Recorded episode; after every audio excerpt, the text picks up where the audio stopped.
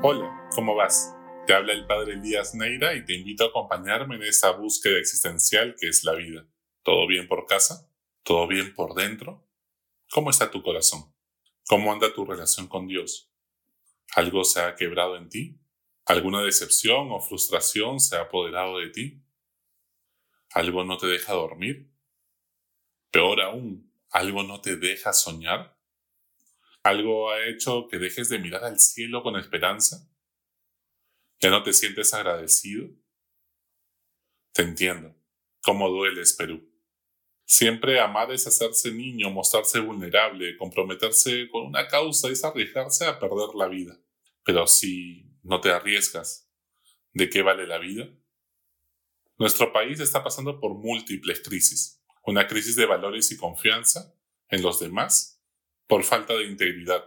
Una crisis sanitaria, una crisis económica, una crisis educativa y ahora una crisis política. ¿Qué nos falta? Es un bicentenario con sabor a guerra del Pacífico, pero no del Océano Pacífico, pues estamos en un combate donde no hemos perdido el Huáscar, sino que hemos perdido la paz. Y el miedo nos está haciendo ver más fantasmas y monstruos en vez de ver compatriotas, en vez de ver hermanos. Este domingo de Pascua, Jesús vuelve a aparecer en nuestras vidas, como hace dos mil años, ante los discípulos para decirnos una buena noticia. En medio de esta pandemia del pánico, no tengas miedo. La paz del Señor está contigo. Es la frase más repetida por Jesús en los Evangelios. No tengas miedo. Al contrario, ten mi paz, que yo estoy vivo y no te he abandonado. El miedo es un virus muy contagioso que se convierte en pánico cuando nos falta el oxígeno de la oración y agradecer a Dios. Tiene distintas cepas, pues ha estado mutando. Comenzó como una cepa de miedo y desconfianza, producto de la falta de ética, integridad y la corrupción. Pero rápidamente mutó a un miedo sanitario que nos ha distanciado físicamente. Esta cepa ha hecho que escaseen los abrazos y el oxígeno. Luego apareció el miedo económico, que nos ha hecho pensar solo en nosotros. Esta cepa es urgente de ser tratada, pues te deja con hambre y sed en pocos días. Y por último, cuando pensamos que esta pandemia no podía ser peor, apareció el miedo político, cuyo principal síntoma es ver fantasmas y enemigos de los años 70 y 90 al mismo tiempo, que nos amenazan con volver a la vida cuando creíamos que ya estaban bien enterrados en nuestro inconsciente colectivo como país. La paz que nos ofrece Jesús no solo es la ausencia de estrés, no se trata solo de respirar hondo y vivir el momento. Todo eso está muy bien y ayuda, pero va más allá. No podemos confundir la paz con la tranquilidad. La tranquilidad es la ausencia de problemas que nos generan ansiedad. Jesús no nos viene a quitar los problemas, sino que nos da la confianza para no perder la esperanza en medio de ellos. Y así enfrentar los problemas sabiendo que la victoria es nuestra y el final es un final feliz. La paz no viene de fuera. El contexto nos puede quitar la tranquilidad, puede poner en jaque nuestra paz interior solo si dejamos de tener fe, dejamos de confiar en el Señor, que está presente en nuestras vidas y que no nos ha abandonado. Por eso Jesús siempre insiste, no tengas miedo, que yo estoy contigo.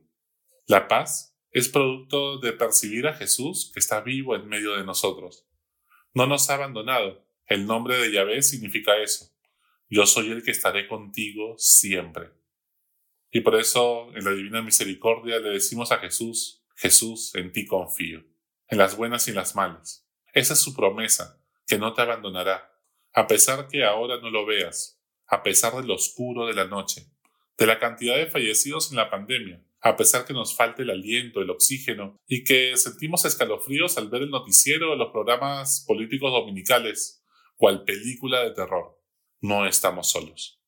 La paz integra unifica el corazón para así poder construir comunión con los demás. Solo un corazón integrado, sin divisiones, sin grietas, sin miedo que lo fragmenten, ni sustos que le provoquen infartos.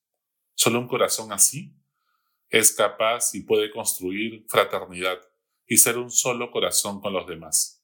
Jesús en las bienaventuranzas nos invita a ser constructores de la paz, Una paz que se comienza a construir en el corazón, pero no se queda solo allí, sino que tiene consecuencias sociales. La paz social es fruto de la justicia social y el desarrollo equitativo de todos. Mientras que haya corrupción, muchos sufran inequidades, producto de la desigualdad social y la falta de oportunidades, no habrá paz para nadie, sino a lo mucho una guerra fría cuyo principal arma es la indiferencia. Esa indiferencia que acuchilla el corazón y mata la democracia, porque hace ver en la guerra y petardear el sistema la solución a los males. Es una indiferencia que engendra discordia, impotencia y frustración en lo que los padecen. Por eso, para seguir a Jesús, no basta con no hacer el mal, tenemos que hacer el bien y no tolerar el mal a nuestro alrededor. Comprarnos el pleito, ser profetas, defender a los vulnerables y a los que han sufrido abuso de cualquier tipo. Ni pienses que vas a entrar al cielo justificándote y diciendo, no, yo no hice nada malo tengo las manos limpias, entre comillas. La paz no evita el conflicto, sino que lo orquesta, lo aprovecha como insumo para construir puentes de empatía, agarra todas esas piedras que nos hemos tirado unos a otros para construir esos puentes, por donde cruzar para dar un abrazo. La ausencia de conflicto no es armonía, sino un síntoma de apatía, de algo que no nos interesa, y por eso se lo dejamos al otro. No solo evites pelearte, sino que tienes que luchar por construir puentes de inclusión y concordia. La paz se construye en la unidad. Es momento de construir un relato juntos, una narrativa unidos, producto de la Pascua, porque Jesús está vivo en medio de nosotros. Que tu miedo no te haga ver fantasmas y agredir a los demás, incluso a tus familiares y amigos, sintiéndolos como un extraño, al verlo al otro como, como diferente que el miedo no haga que salga lo peor de ti, porque el mal se alimenta de miedo, o sea, de falta de fe, de confianza.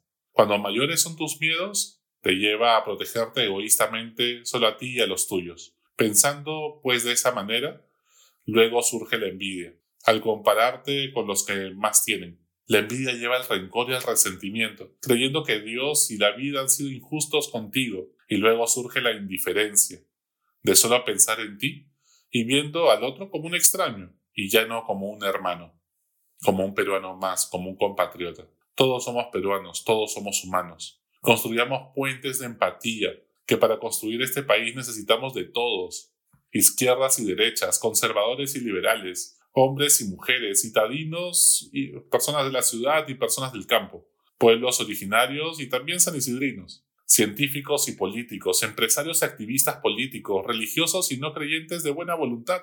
Todos necesitamos dejar los miedos, no las ideas, y tender puentes de empatía para construir un solo país, y no dejar que los extremismos nos hagan ver a los adversarios gente con relatos distintos y fragmentados de la realidad como enemigos. Solo entonces podremos proclamar un poema con los versos de todos, una narrativa con las historias de todos.